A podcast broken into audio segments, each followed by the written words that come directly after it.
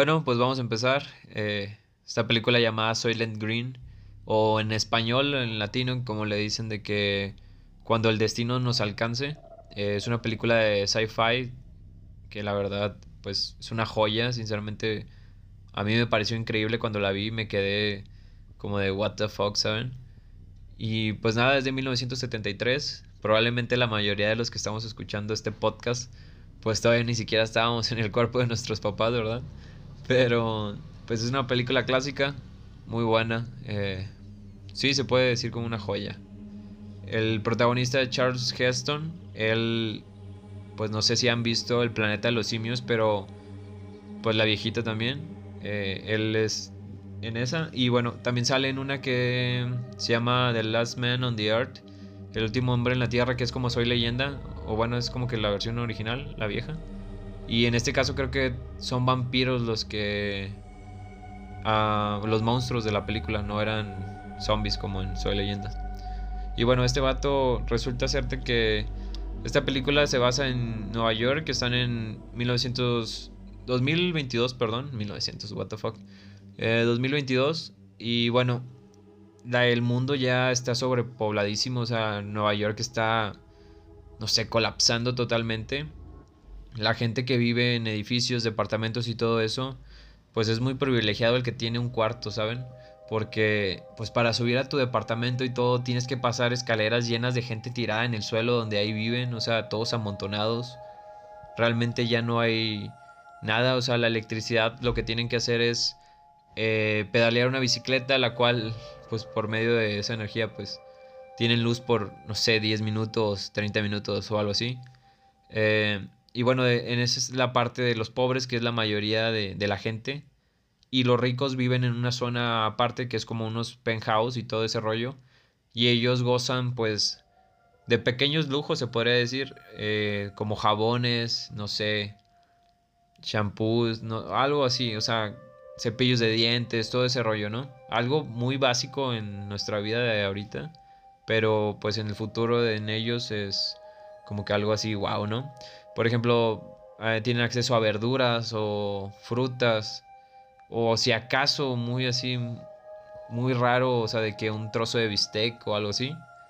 Y pues nada, o sea, los demás eh, se alimentan debido a una empresa que se llama Soylent, que hace unas galletas a base de, bueno, del océano y plancton. Entonces es Soylent Red y Soylent Blue. Y bueno, son unas galletas que en la película pues especifican realmente que no tienen un sabor, o sea, no tienen realmente nada, o sea, no saben a nada. Y son como de las de cartón que te dan en el súper, las más, bueno, que de la marca del súper, así las más baratas, así, que no saben literal nada, sin azúcar. Este, algo parecido. Y pues la gente se basa en comer eso, o sea, porque no hay nada más. Entonces, eh, cada día de la semana hay un día específico en la semana en la cual, pues, el gobierno, bueno, la empresa Soylent lleva, pues, la dotación para todas las personas y así, ¿no? Entonces, este, el protagonista es un detective que empieza a investigar eh, unos asesinatos que ocurren de gente alta en esa empresa, en el gobierno y todo eso. Gente que, como el meme, sabe cosas, güey. Así, ¿saben? Este pues el vato empieza a investigar todo ese rollo y se da cuenta que pues están matando güeyes como que muy tops, ¿no? Entonces el vato tiene un rooming que es un viejito que era un profesor, pero le ayuda a resolver pues casos criminales y todo eso, ¿no? Casos policíacos. Eh, el chiste es de que hay un momento en el cual se acaba el Soylent y pues no hay nada que le den de comer a la gente. Entonces llegan unos camiones así tipo de basura gigantes con, o sea, con palas y de que empiezan a levantar a toda la gente del centro que está esperando su Soylent. Entonces los empiezan a, llevárselos y todo ese rollo y el protagonista se queda como de que, qué pedo, ¿no? Y logra infiltrarse a la, a la fábrica en la cual se da cuenta que hay un chingo de cadáveres, los cuales son de un lugar llamado El Hogar, eh, o en inglés le ponen el descanso.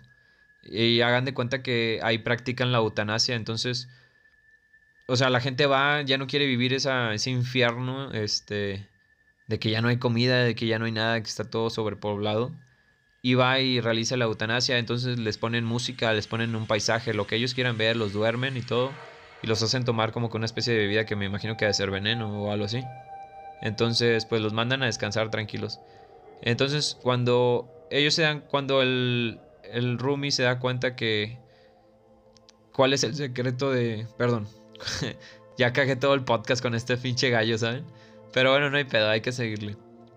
Cuando el Rumi se da cuenta realmente de qué, de qué se trata lo, el secreto de Soylent, pues decide ir a la eutanasia, o sea, decide ir al descanso y le deja una carta. Entonces el protagonista regresa a su casa y todo, ve la carta y va corriendo, o sea, al, lugar y él logra verlo por una cabina. Ellos en, durante el proceso de muerte pues tienen el derecho pues de poder hablar con alguien y que les diga unas últimas palabras y todo eso. Entonces él llega muy tarde y ya no puede escuchar lo que él le dice. Solamente escucha que se tiene que infiltrar en la fábrica y pues el va este vato va y todo.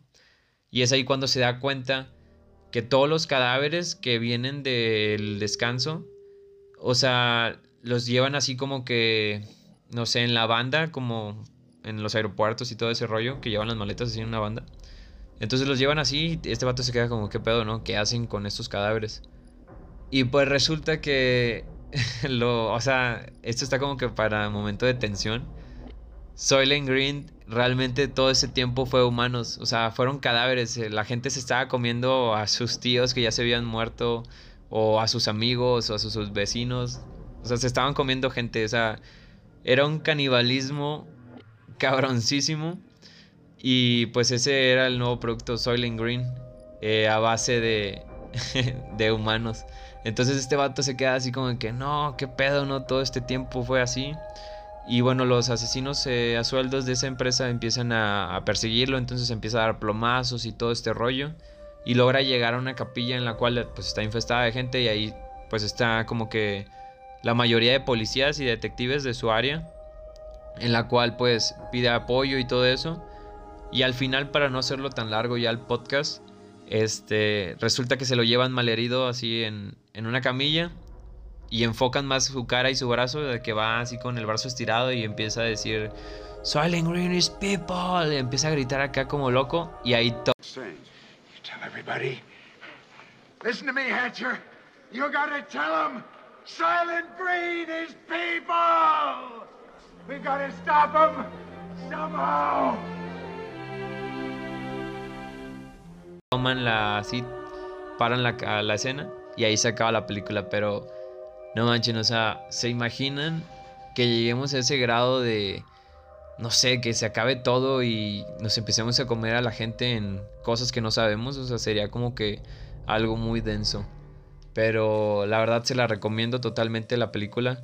Eh, está muy buena, está en Pelis Plus, en Nula, en Cuevana, donde quieran verla. Pero de verdad es muy buena. Y pues nada, eh, la verdad es que les agradezco por el apoyo porque mucha gente, o bueno, la gente que ha escuchado este podcast, que pues sí es mucha perros, la verdad, este, me ha dicho que porque ya no hago podcast, pues ya estamos de vuelta. Y pues nada, eh, nos vemos en la próxima, bye. Hago un pequeño paréntesis. En el podcast que grabé en el audio no, no expliqué cuál era la referencia y bueno, eran Los Simpson. En Los Simpson hay un episodio de terror en el cual los eh, profesores empiezan a comer a los alumnos y todo eso, se empiezan a hacer las hamburguesas, albóndigas, todo ese rollo. Y bueno, está muy bueno, entonces yo siempre tuve la intriga de, de dónde era esa película, o en qué se basaban y todo eso. Y bueno, mi hermano Fer, eh, él me dio la idea y me dijo, no, pues se basan en esta película que se llama Cuando el destino nos alcance, Soylent Green y todo ese rollo. Y tuve la oportunidad de verla hace tres años y wow, la verdad sí veanla perros, está muy chido.